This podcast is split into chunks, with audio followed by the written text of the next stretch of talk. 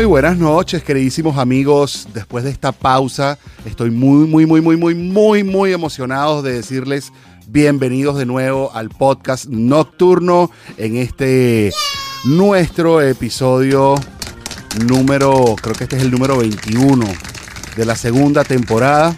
Estamos próximos de terminar la segunda temporada para empezar la tercera temporada renovadísimos, con un poquito de nueva imagen, nuevo equipo y entre otras cosas, pues nuevas ideas. Y por eso hemos hecho esta pausa. Esta pausa se hizo a propósito de poder un poco pensar, eh, reinventarnos, pensar un poco, procesar sobre lo que queremos o lo que quiero. En este caso, sigo hablando en plural porque yo sé que el futuro va a estar en plural pero como el presente y el pasado estaban en, singular, voy a decir que, bueno, estuve pensando lo que va a pasar, cómo van a pasar las cosas y lo que quiero hacer y lo que queremos hacer en el futuro. Así que esta segunda temporada probablemente, este no es el último episodio de la segunda temporada, porque el plan es que sean a 25, pero sí definitivamente ya estamos en la recta final y bueno, evaluando un poco lo que ya viene para la tercera, que va a estar seguramente mejor.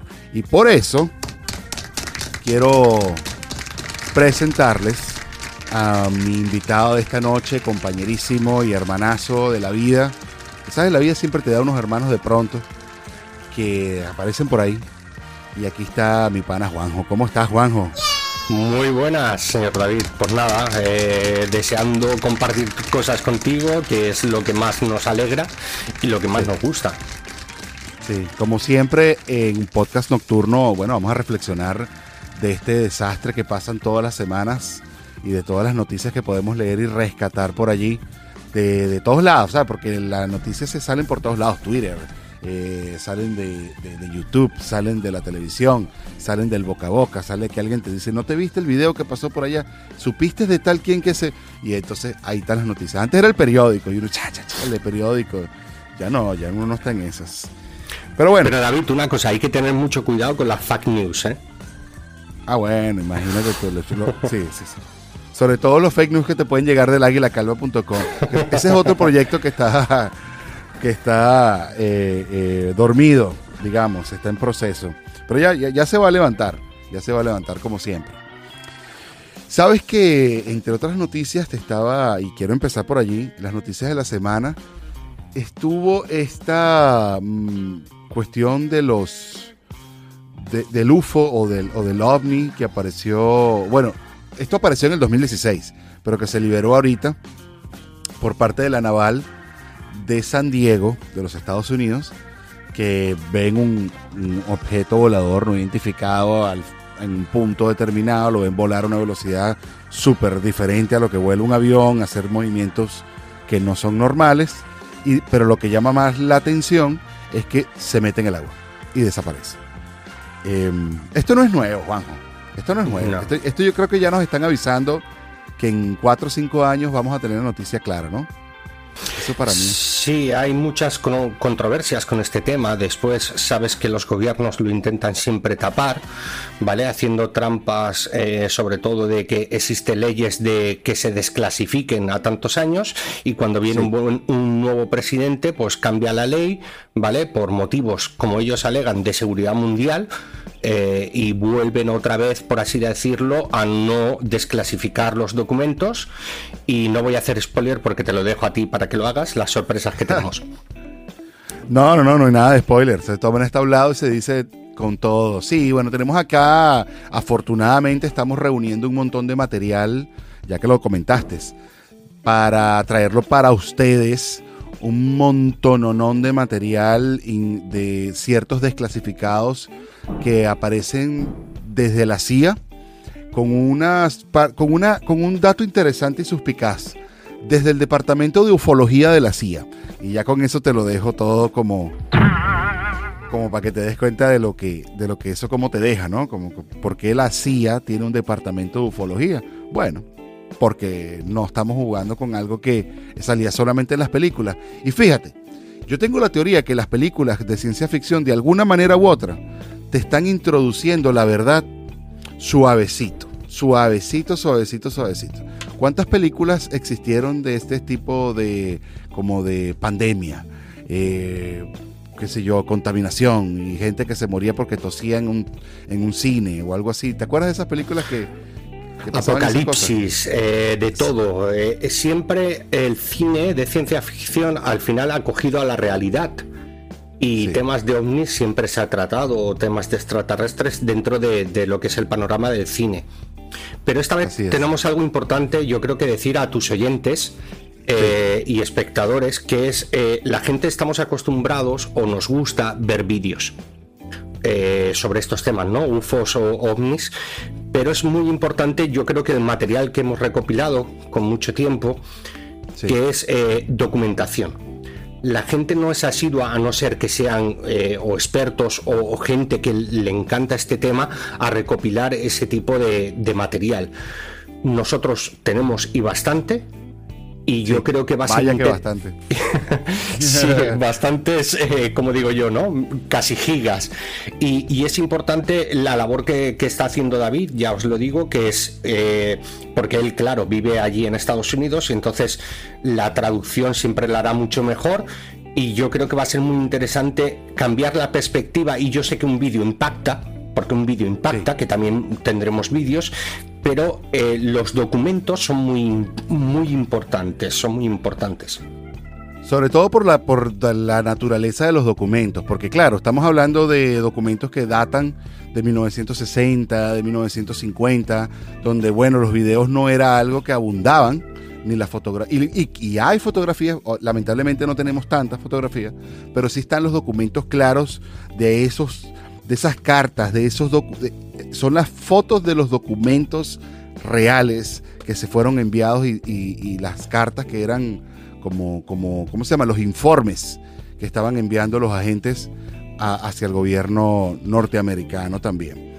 Lo cual les dejo de nuevo, vamos a estar haciendo una serie de episodios muy puntuales sobre, sobre cada una de las cosas que vayamos sacando de esta información con el propósito de ir informando, porque tanto Juanjo como yo estamos convencidísimos que esas luces que hay en el espacio no son cosas que no hayan estado aquí hace muchísimos años y que este, además nos han, los UFO han estado con nosotros hace rato, no, de hace unos días para acá. Y David, si me dejas eh, aportar un, un spoiler, eh, claro. Hay gente que, por ejemplo, es, seguidora, ¿no? Pues eh, cuando hicimos el alunizaje, la luna, etcétera, etcétera. Pero la, eh, la gente a lo mejor no es consciente de no la repercusión, sino los estudios que se hicieron en, esos, en esos proyectos. Por ejemplo, hay uno muy interesante que cuando un Apolo, no voy a decir cuál porque ya lo trataremos, cierta parte del Apolo eh, se, separó para eh, crear una explosión en la Luna. Antes habían puesto unos sistemas para eh, sísmicos para ver cómo era, digamos, cómo se había producido ese terremoto por la explosión. Los expertos se quedaron alucinados, David. En, el mundo, o sea, en el planeta Tierra, eh, un seísmo puede durar entre 25, 30, 35 minutos. En la Luna, esa, esa explosión provocada duró horas y horas y horas. Muchos de los ingenieros llegaron a decir que el motivo era porque la Luna era hueca. No digo más, ya ah. hablaremos. Interesante, interesante. Sabes que yo me compré un telescopio hace tiempo y me lo compré porque me enfermé en la idea de que yo dije, si la luna no se mueve y está al otro lado, del lado oscuro, ¿qué habrá del otro lado? Y si un día yo me quedo mirando, entonces pasé semanas mirando la luna como un loco. a ver si de pronto aparece. ¿Sabes que hay una teoría de que la luna, eh, al igual que los demás eh, planetas ¿no? que, estamos nosotros en nuestro sistema, eh, dicen que, que, no sigue el mismo rumbo ¿no? que los demás y, hay teorías que dicen que la luna no es ningún planeta ni nada, sino que se puso ahí o que la puso ahí. No voy a hablar más porque ya hablaremos sobre esto. No, ahí, ahí así si no te la compro. Para empezar, la, Luna es un satélite natural. Pero, pero no creo que, coño, hayamos tenido la facultad de agarrar un concreto, tanto concreto y tirarlo para allá atrás. No, no, no, yo, yo, yo sí creo que eso estuvo allí. No, pero bueno, eso lo podemos de, de, teorías, como teorías, tú lo sabes, de que eh, los humanos aquí en la Tierra nos pusieron y estábamos protegidos porque había dos guerras entre dos bandos extraterrestres, ¿no? Eh, y entonces uno de oh. ellos nos protegió. Eh, bueno, hay muchas teorías que nos estamos yendo por las ramas, pero esos documentos es lo que decimos, van a ser muy importantes porque por ejemplo, mucha gente no conoce que la CIA tiene un departamento de ufología. Sí, sí. O, lo y no solamente lo desconoce, cree que todavía es mentira. no, y no es mentira, es verdad. Y si existe, también existe una ley que en Estados Unidos dice que no puedes tener contacto de, con un extraterrestre. Existe una ley que no que te multa si tú tienes un contacto extraterrestre. y eso no es como loco. Pero bueno, fue también un poquito de, protección sobre la especulación, porque ahora después, después de Roswell, todo el mundo quería tener contactos extraterrestres, entonces dijeron, bueno, nadie puede estar diciendo esto, pues se vuelve loco todo el mundo. Que de eso también hablaremos del caso Roosevelt, del mayor Marcel, eh, de un diario secreto que tenía el mayor Marcel, que sus eh, nietos han descubierto y lo, lo realmente magistral es que después de, analizar el diario no, está escrito por el propio mayor Marcel. Mm. Y lo que dice no tiene mucha coherencia y entonces piensan que está hecho en clave sobre lo que ocurrió en el caso Roosevelt. Ya hablaremos de todo eso que es muy, muy, muy interesante. Por lo menos un episodio entero va a ser el caso Roosevelt, que yo creo que va a ser mucho más mucho más, de donde vamos a estar más adelante en la temporada. Metes el área 51, no sé si te acuerdas la famosa aquella autopsia a un extraterrestre, o sea, es, es que es, aquello impresionante. Es que aquí esto va a estar alucinante y yo sé que vamos a sacar bastante información de aquí y vamos a sacarla bastante buena. Yo no quiero seguir ahondando en este tema de la ufología porque la verdad es que entonces vamos a tener que hacer el capítulo de la ufología nada más y ese no es el punto, ¿no? Eh, pero entre otras cosas, hoy domingo, 23 de mayo, debo darle un aplauso a mi Atlético de Madrid, que, que se coronó campeón de la Liga Española, ante todo pronóstico, ¿sabes? Ante todo pronóstico. Bueno, hay que darle las gracias al Barcelona. No, no, no, pero si el, el, Atlético de Madrid fue el que ganó. ¿Qué pasa? Claro, pero el Barcelona regaló a Luis Suárez. Ah, ves, esto muy bien, vale, eso, sí es verdad, eso sí es verdad. que ha hecho un temporadón, Luis Suárez. Además, ¿quién fue el pichiche de la temporada o quién está quedando? Messi. Eh, no lo sé, no lo sé porque estoy desconectado del fútbol. Tú sabes que yo soy del Valencia Club de Fútbol, ¿vale? Y entonces, desde que Go Peter Lim, Go Home, eh, me cabrea mucho lo que estaba pasando y entonces me desconecté del fútbol. Sí que seguía, sobre todo porque quería y lo siento mucho para los oyentes, pero quería que ganara el Atlético de Madrid, sobre todo por, por, porque me puse ¿no? en el pellejo de Luis Suárez, ¿no? Una persona que, que, que yo creo que en cualquier club que ha estado ha dado la cara y ha sido, pero un luchador que lo trataran tan mal en el Barcelona y dejarlo ir como lo dejaron ir, como si fuera ya un abuelo gordo que no servía para nada. Como si no hubiese anotado el montón de goles que anotó. Efectivamente, y ha dado una lección de superación dentro de la... Pero ahí es otro tema importante, que es la motivación. La motivación de cuando a un trabajador se le trata mal y ese trabajador cuando alguien le da una oportunidad dice, aquí estoy yo. Así es. Es que, es que la ley del ex además se le cumplió. La, la, ley del ex. O sea, no solamente les anotó, porque les anotó gol, sino que les quedó campeón. Entonces quedó claro como que bueno, si tú eras campeón con Luis Suárez y lo dejas ir y te das cuenta que Luis Suárez es el que también te hace quedar campeón, eh, eso en defensa del, uruguayo, ¿no? Tampoco estoy diciendo que el uruguayo era el gran crack de la liga. Por cierto, el, el, Pichichi sí fue Messi de este año. Y, o bueno, está, está enrumbado a ser. Pero Messi, enlazando con el otro tema que hemos hablado, es un extraterrestre. O sea... Ah, también. Eso también es verdad. Eso también es verdad. Eh, así como extraterrestres pudieron. Mira, en esa teoría. Que, no lo creo, vamos a ponerlo en, el terreno extraterrestre, ok, perfecto. Un Michael Jordan también. También. O un Tiger Woods, que es muy superior al resto. O Mohamed Ali. Mm, Mohamed Ali, claro. o, vamos a ir a otros planos. Otro plano no solamente del deportivo. O, bueno, Usain Bolt. Ese sí es un extraterrestre, por cierto. De todos los, de todos los sentidos. Eh, pero, pero yo pudiera decir Copérnico. Yo pudiera decir Leonardo da Vinci. Esos tipos eran extraterrestres. Eran tipos que estaban en otra onda. Mientras el mundo iba a 10, ellos iban a 45. Era como otra velocidad, definitivamente. Pero bueno, nada, el Atlético de Madrid campeón era todo lo que quería aportar en este instante. Estoy feliz, muy contento porque tengo como. Enhorabuena a los colchoneros. Sí, tengo como 15 años que me metí a colchonero. Antes, cuando yo no conocía el, cuando yo no conocía el fútbol bien, era del Madrid. Y entonces, tú sabes, era franquista y todo el tema. Yo leí el otro día una estadística que, que ponían, porque se ha juzgado muchísimo al Cholo. Y ponían antes del Cholo, tantos títulos, durante el Cholo. y, que lo critiquen, yo es algo que no entenderé a una persona que ha tenido miles y miles de ofertas mejores y ha sido un hombre de club. Esa, es, eso no lo entenderé. Ahora sí, ahora el Cholo será el mejor del mundo. ¿Sabes? Sí, sí. No, no, no, no. Ahora sí, vamos a cerrar aquí este punto del Cholo. Y, ahí sí, y, ahí y si quieres nos extendemos un poquito más. Pero definitivamente tocas de la clave en algo bien importante. Le han dado un montón de ofertas diferentes con mucho más dinero. El Inter acaba de ser campeón en Italia y le ofrecieron el Inter también. Y se quedó en el Atlético de Madrid como comprometido con su club.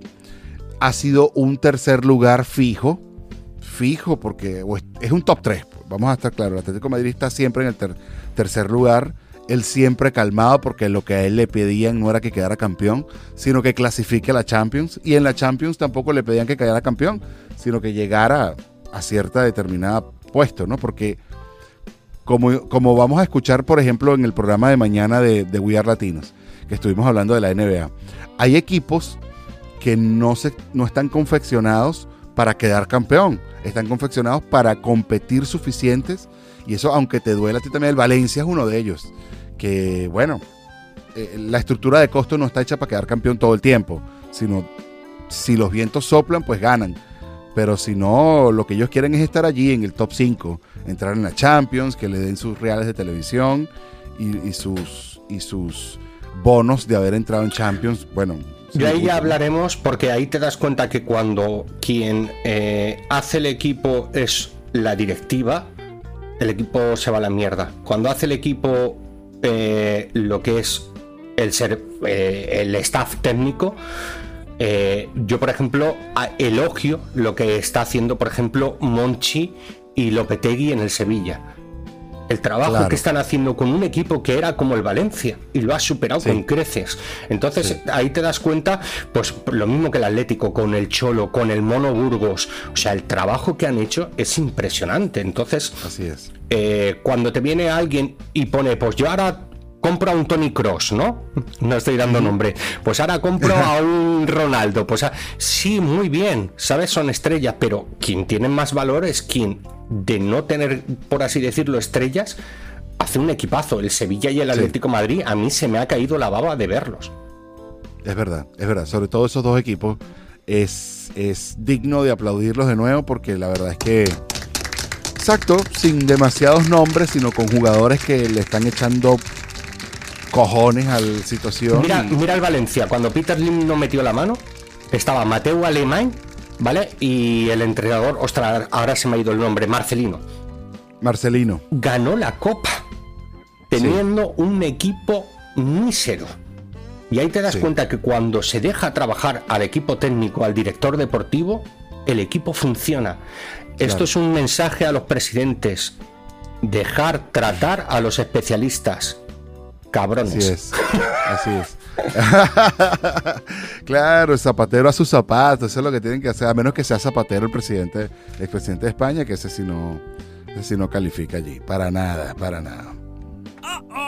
Bueno, ahora pasando en otro tema, nada más cerrando en esto de, de, los deportes, te quería hacer un comentario. No sé cómo está la cosa en España, pero aquí ya en Estados Unidos, como la vacunación ha avanzado muchísimo, eh, ya hay ciertas grandes presiones de volver a la normalidad y o unas cuantas cadenas de tiendas de, esto que llaman retail, de, de, de ¿sabes? De, de barrote, de, ropas, de cosas como Walmart, Target y etcétera. Eh, bueno, ya dijeron que no necesitas tener máscara adentro. Quitaron el signo de afuera que decía la, el, papelito que decía afuera que no puedes entrar con, sin máscara y todo eso. La política de estar con máscara dentro de la tienda se eliminó.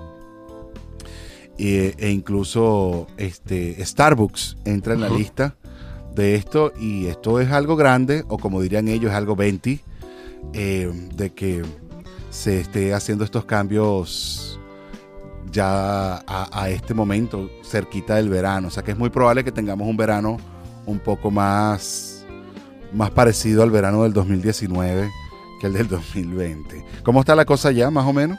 ¿Están cerrando ya? Aquí, eh, por ejemplo, las personas igual que ya han sido vacunadas mayores ya no tienen la obligación, sí el consejo de que lleven máscara, pero no la obligación. Eh, pero yo vuelvo a lo mismo. Coño, no hemos tenido, no se ha hablado de, la gripe. Estoy por dejármela. No se ha hablado este año de la gripe. ¿Ves? Eh, y tampoco de alergias. Entonces yo soy eh. una persona súper alérgica y creo que pillo cuatro gripes al año. creo que me voy a hacer una máscara medida. No, pero, pero mm, es lo que te digo. Me alegra la situación y me alegra. No me gusta para nada el término de nueva normalidad, pero me alegra eh, sobre todo de que no haya muertes. Eso es lo que más me alegra. Claro, o que familias lo pasen mal. Pero creo, y también no, no, quiero ser negativista, pero creo que vamos a un algo mucho peor eh, que la mascarilla y la pandemia, que es eh, muchas familias que se están quedando sin domicilio, muchas familias que no tienen trabajo y muchas familias que van a pasar muchas, muchas penurias y mucha hambre y, y un problema que ya lo hablamos con, con, la psiquiatra eh, los problemas psicológicos que va a conllevar todo esto y la desesperación. Yo pienso que es un tema ahora que los gobiernos tendrían que empezar a, valorar.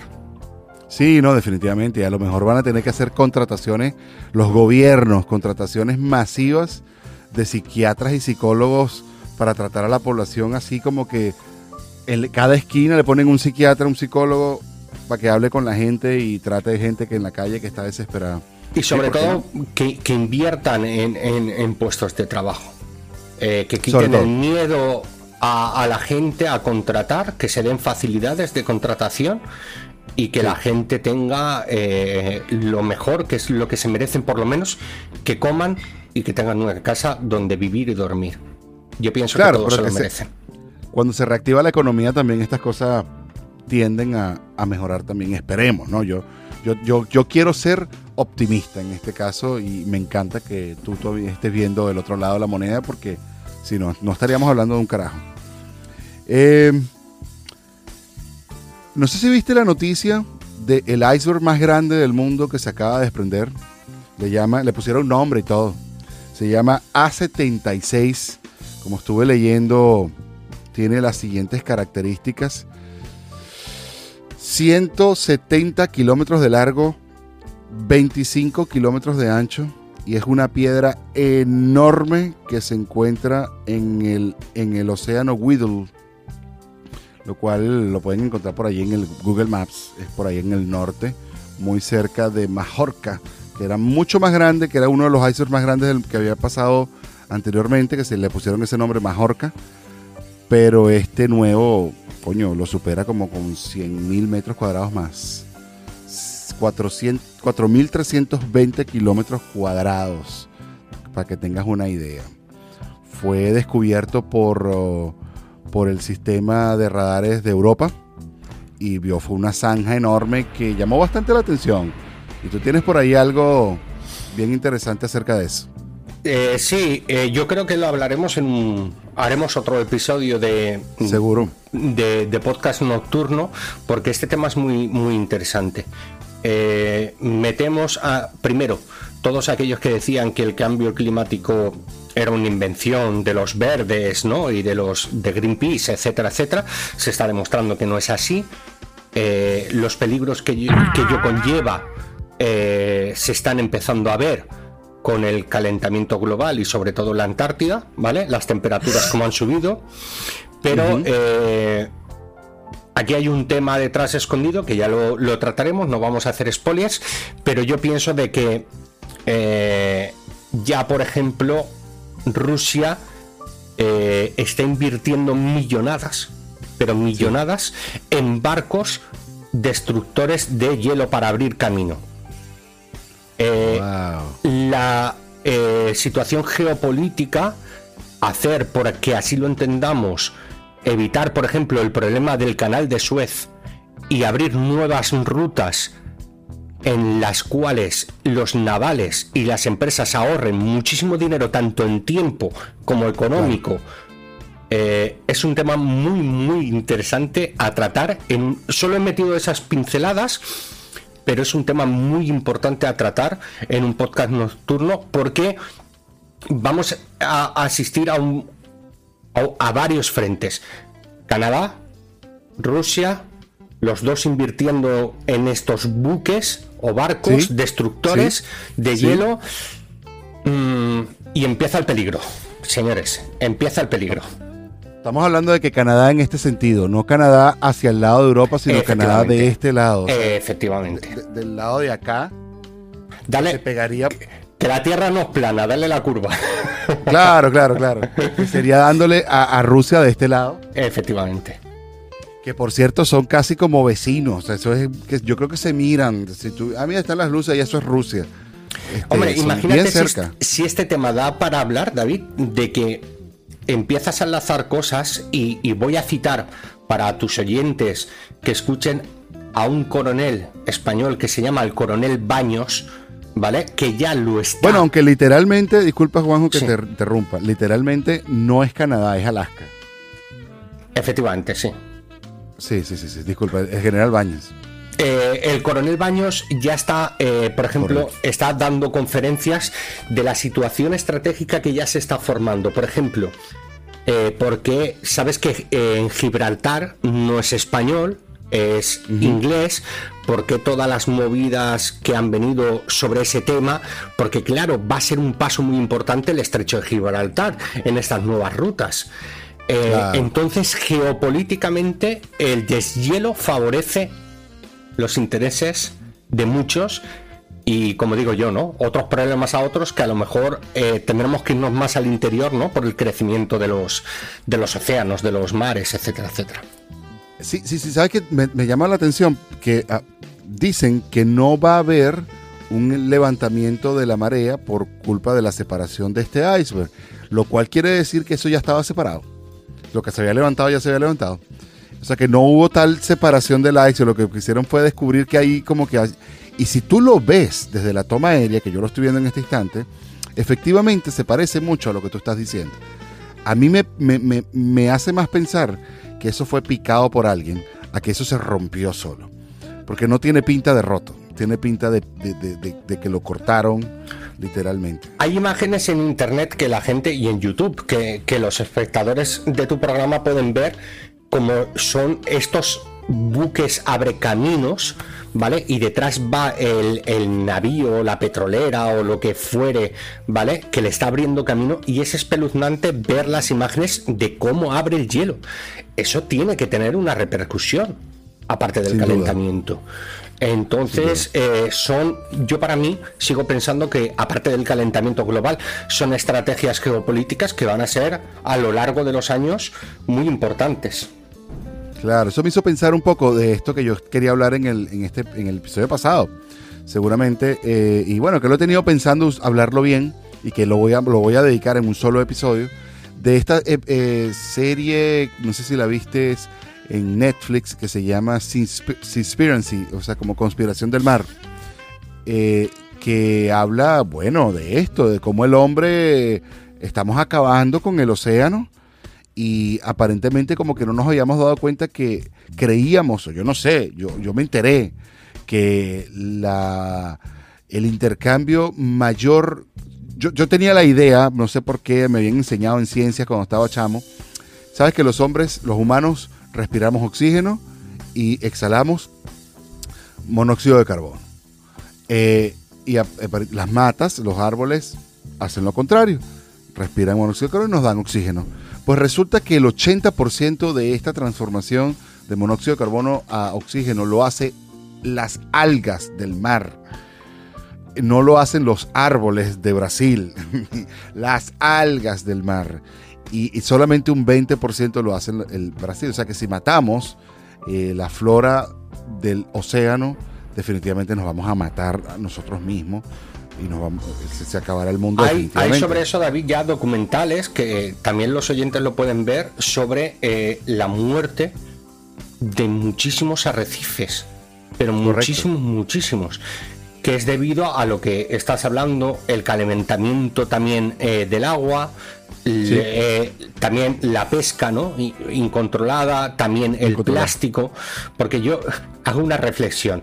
Ahora nosotros cuando un equipo arqueológico mira, mira la cerámica, ¿no? Todo el mundo se encuentra cerámica, pues esto perteneció a 300 años antes de Jesucristo. Eh, cuando el futuro nos investiguen a nosotros será este plástico perteneció, ¿sabes? Porque hemos sido la cultura del plástico. Es verdad, es verdad. Hemos sido el, tiempo que... La, sí, qué locura. Y no hemos parado y sabemos que el plástico no, no, eh, no nos... Eh, bueno, el plástico nos ha atribuido muchísimos cambios positivos a la humanidad. Vamos a ser, vamos a ser eh, sinceros. por ejemplo, los toppers. Que hubiese sido de nuestra vida y de nuestras madres sin los toppers. Pero, entre otras cosas, también pudiera ser, ¿qué más pudiera ser? Yo no veo el plástico todavía demasiado positivo. Bueno, muchísimas cosas de plástico que sí son, ¿no? Eh, sí, pero plástico incontrolado me refiero a por qué seis latas ¿no? de, una famosa eh, bebida tiene que llevar el plástico, por qué el agua tiene que ir embotellada en plástico. no sé si me plástico. Claro, entonces. El innecesario. Eh, era una broma, ¿no? El decir, cuando los arqueólogos miren, dirán, pues este plástico perteneció al año 2000, tal, ¿sabes? Porque hemos sido la cultura del plástico indiscriminado. Por supuesto que es importante, pero el plástico indiscriminado, o sea, los mares están y los océanos llenos de plástico por todos lados. Asqueados. Es más, me estaba mostrando en estos días una, unas fotos de un amigo que estuvo en Canarias y se me estaba en qué playa de Canarias, no recuerdo el nombre de la playa de Canarias, no importa, es independiente, ni me acuerdo en cuál, cuál de las islas estaba, pero eh, él logró agarrar un poco de arena, así, y me mostró la mano y me dijo, y yo podía ver los microplásticos, los pedacitos de bolitas, porque sabes que el plástico se va rompiendo, Efectivamente. y se va convirtiendo como en parte del microplástico. Y eso me hace pensar lo que los peces también se comen, o los camarones, y esos se están comiendo todo eso. Y nosotros nos comemos ese plástico también. Es, efectivamente, efectivamente. Y bueno, ahí estaremos a, matando el mundo desafortunadamente. En Seattle, yo pienso que probablemente fue de esto de, del haber comido plástico. Ayer en TikTok hubo una masa de videos de una mujer espeluznante, por cierto, los videos. Eh, debe ser un muy buen maquillaje yo pienso que es un muy buen maquillaje. Una mujer zombie estuvo aterrorizando la ciudad de Seattle pegando gritos eh, en la calle con una pinta como pelona, con la cara blanca, ojos negros, toda llena de sangre, tiene una bolsa de sangre aquí en la barriga y está gritando que no le quiten a su hijo, arrastra un pie y parece un zombie. La policía la agarró y pidió por favor que no la llevaran al hospital. ¿Viste esto por casualidad? ¿Tuviste información de esto? Lo vi y es más, eh, la gente, sabes que, es muy veloz haciendo cosas y empezaron a hacer eh, montajes. empezaron a hacer montajes sobre agresiones de, zombies a, personas. Y ha sido. sí, hay, hay bastantes y muy bien hechos. Eh, esto yo haría una reflexión viendo el vídeo, que es a dónde estamos llegando. A dónde estamos llegando esta sociedad, ¿sabes? De que las fake news o de que la gente piensa, ¿no? Pues decían, viene la pandemia, vienen los marcianos y vienen los zombies. Los zombies. No sé si me O sea, es, algo en esta cultura, ¿no? Que estamos viviendo. Y, y hombre, yo lo vi el vídeo y la verdad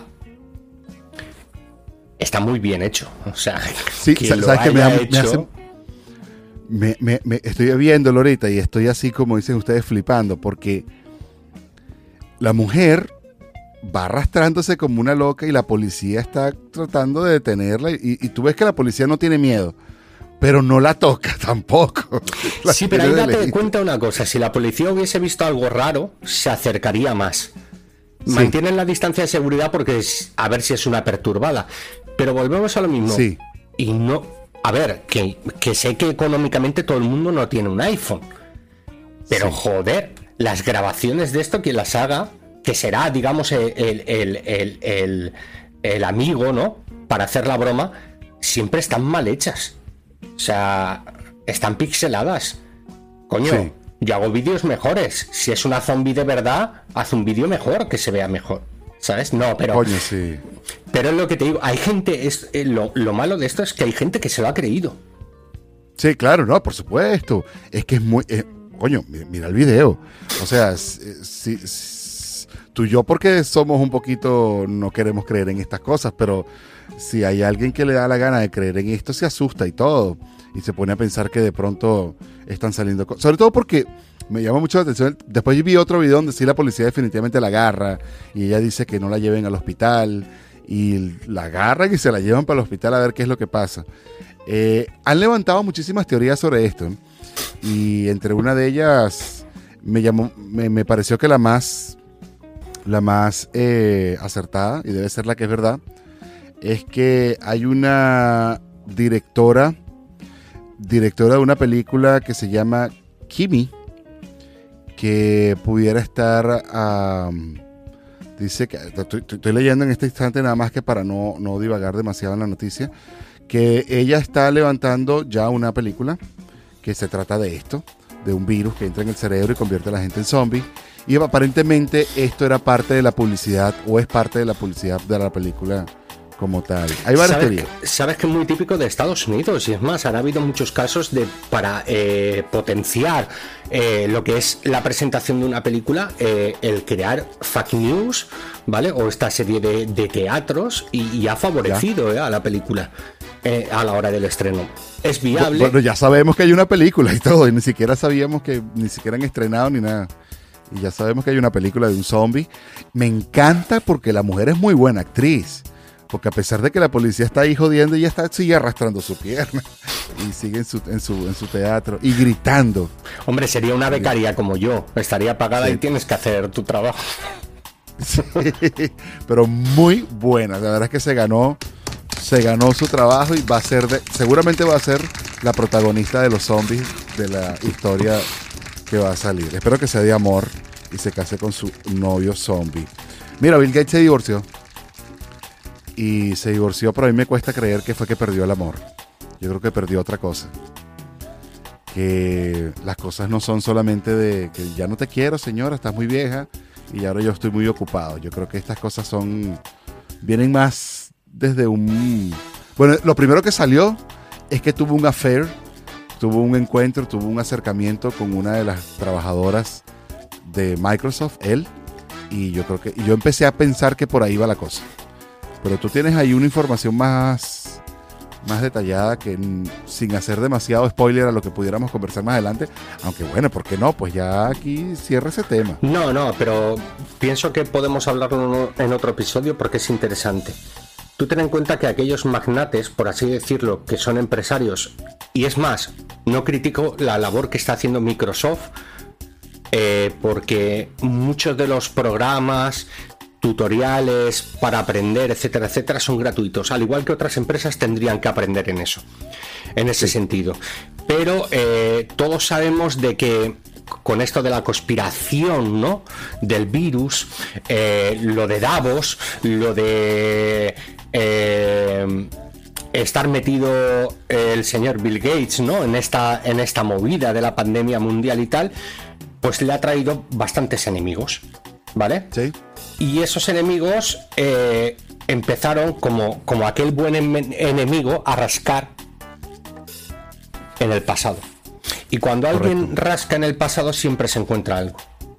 Y encontraron eh, imágenes y su relación con Jeffrey. Creo que todos lo conoceréis. El, mayor. Para los que no lo conocen. Vale. Quien no lo conoce, sabemos que, bueno, se suicidó en la cárcel y, es el escándalo más grande, yo creo que de los últimos años, ¿no? En Estados Unidos. Eh, un pedófilo en, en potencia y sobre todo que proporcionaba hasta islas con jet privados, ¿no? Pues para satisfacer las necesidades pedófilas, inhumanas, asquerosas, es que no sé cómo determinarlo, de cierta eh, gente muy rica, ¿vale? Y sus fantasías perversas, asquerosas y repudiables. Entonces esta persona que se hizo tan, tan, tan importante, ¿no? Y destapó toda esta trama en la cual tú sabes que, han aparecido varios, ¿no? Eh, bastantes expresidentes de Estados Unidos, bastantes personas importantes, pues ahora en, en, esa, en ese informe de gente que le tiene manía a Bill Gates, pues ha aparecido también eh, la relación personal que tenía Bill Gates con este espécimen. Claro. Jeffrey, Jeffrey Epstein. Epstein. Vale, eh, claro, ahora si tú eres un superpoderoso magnate con el dinero que tienes, un divorcio para un desgraciado como nosotros, pues te puede traer problemas de la custodia de tus hijos y poco más, ¿no? Pero Claro. Eh, económicos, pues sí, nos jode porque tampoco tenemos. Pero claro, un divorcio te de este la mitad la casa, te quitan el carro. Pero una pendejada. Un divorcio de este personaje es aparte de, de todo lo que tienen, son las empresas que tienen en común, eh, asociaciones que tienen en común y traen muchísimos problemas. Entonces, claro, cuando yo creo que le...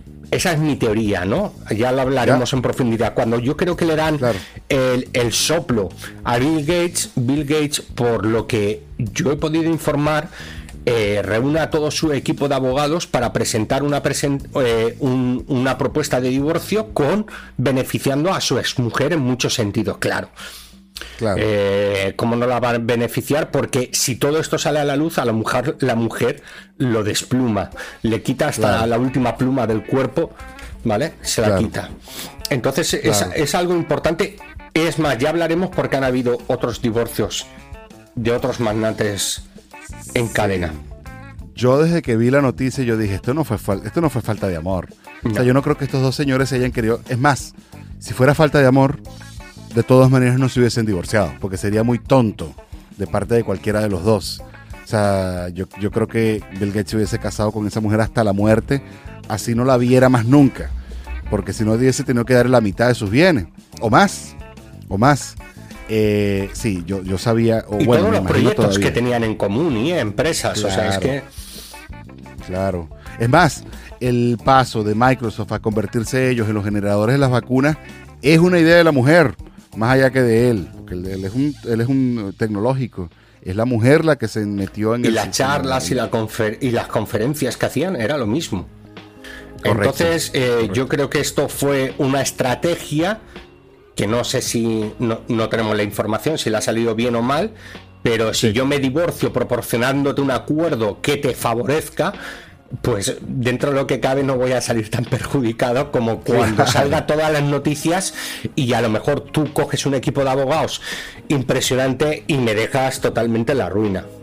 Claro, y, rayado totalmente, y totalmente desprestigiado ante toda la luz pública de lo que sea, ¿no? Entonces, yo creo que el pico adelante, tal cual como tú dices, ante Pero lo escuchemos, de eh, a los oyentes, es mi teoría, ¿eh? Claro. es, mi teoría. O, pico adelante porque también inmediatamente salió lo de la lo de la Fair con la chica de Microsoft y probablemente también puede, podía salir por ahí. David, pero ahora piensa una cosa como yo. ¿Qué te crees? ¿Que la mujer no estaría informada que ha tenido no ese hacer sino otros parios? por una hacer y más a la edad tú te vas a separar de un mandate, no. Ahí tiene que haber más mierda.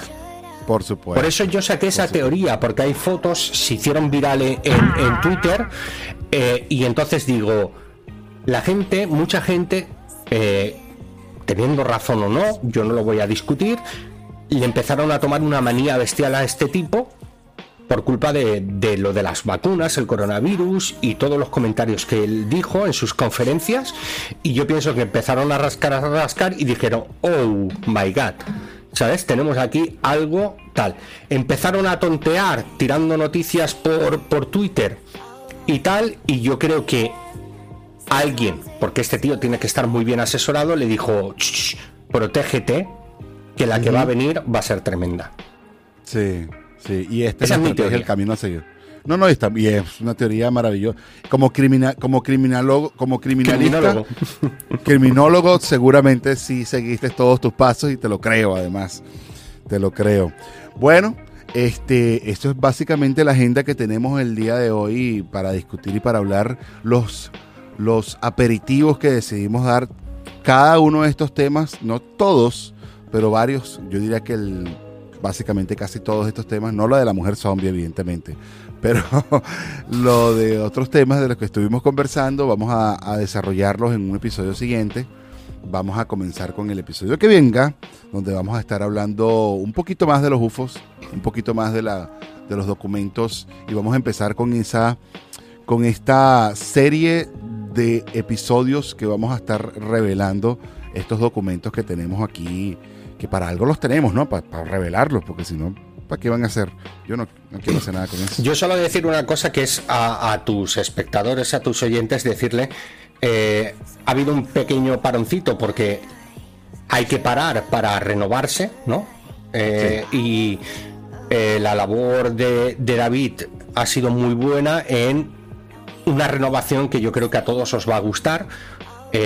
Os deseo a todos que sobre todo sigáis los nuevos episodios porque van a ser yo creo que muy muy muy interesantes, sobre todo los capítulos de los de los UFOs o los ovnis y después lo que hemos hablado, ¿no? De la geopolítica, etcétera, etcétera, va a ser muy interesante los temas elegidos por David y, os recomiendo a todos, ¿vale? Eh, que estéis atentos porque yo creo que sobre todo lo de la información que hay de los UFOs, toda la documentación que solo os digo que es una gran labor el tenerla, eh, va a ser muy importante de cara a estar vosotros informados y tener otro punto de vista, porque yo creo que David lo que no quiere es implantar su manera de pensar, sino que vosotros penséis por, por, vosotros mismos. Tal cual, y, ahora tú estás hablando en, en singular, pero a mí me gustaría que habláramos en plural porque estos temas los vamos a estar trabajando nosotros dos y quizás con alguno que otro invitado, pero sin duda estos dos servidores que están aquí detrás de los micrófonos que ustedes pueden ver acá son los que vamos a estar trabajando esto. Entonces te voy a agradecer, eh, Juanjo, por haber estado conmigo esta noche tan linda como esta donde cualquiera de nosotras pudiera ser coronada mi Venezuela, no, donde de verdad pudimos estar uh, en, entre esta reflexión nocturna eh, y, pensando en estas cosas que nos pasaron, como me encanta en el podcast nocturno, eh, para mí ya son casi las 12 de la noche, para quien está empezando el día. Las 9 de la mañana.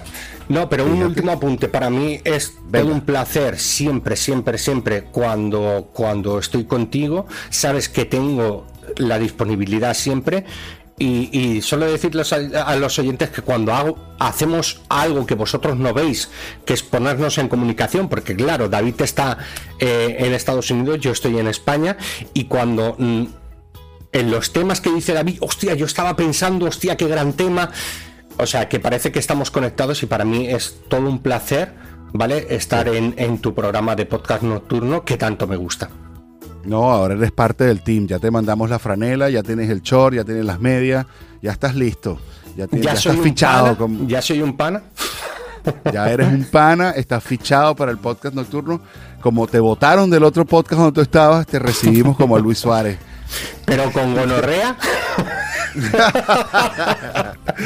por favor, te curas la gonorrea antes. Por favor, por favor, por favor. Esto fue el podcast nocturno, episodio número 21. Les rogamos les pedimos que se, que se mantengan conectados con nosotros, que le den suscribir aquí en YouTube, que nos sigan en todas las redes sociales como arroba pantricolás, como arroba divagando podcast y como, como más te quieres que te sigamos, Juanjo. No, a ver, sobre todo es lo que te digo, aquí vamos a meterlo en estos tres. Yo sí que pertenezco a Tres Cuervos Podcast, ¿vale? Pero tenemos ahora unos problemas porque mi hermano ha sido padre y Pedro está eh, estudiando, ay, perdón, corrigiendo exámenes. Pero eh, no, para mí ahora es un orgullo estar dentro de tu plantel, ¿sabes? y el fichaje me ha hecho mucha ilusión. No, se la, se la, soy, como Luis Suárez ahora. Sí, sí, sí, mantén la ilusión porque necesitamos un goleador, Juanjo. Mira, eh, nada, de nuevo les digo, suscríbanse aquí al canal, eh, denle a la campanita para que estén pendientes de lo que estamos colocando, denle suscribir también o, suscríbanse también para nosotros en Spotify, en Apple Podcast y en todo, la, en Anchor, lo que sea, donde sea que estés escuchándonos también. Y si tienes algún tipo de comentario, si tienes algún tipo de idea que quisieras que desarrolláramos o algo así, no dudes de escribirnos por arroba pantricolás, me puedes escribir un correo por a pantricolás arroba y con todo gusto, con todo el gusto del mundo vamos a decir que este tema, cual sea el tema que nos regalaste, lo estamos haciendo a petición de quien sea que lo haya enviado con el propósito de que nos sintamos más felices cada vez. Muchas gracias, que pasen buenas noches, cuídense y me encanta este dicho, Juanjo. La vida es como, la, como andar bicicleta. Para mantener el equilibrio hay que seguir andando. Un abrazo a la distancia, maravilloso, ¿verdad? Un abrazo a la distancia, cuídate mm, y bueno, chaito a todos.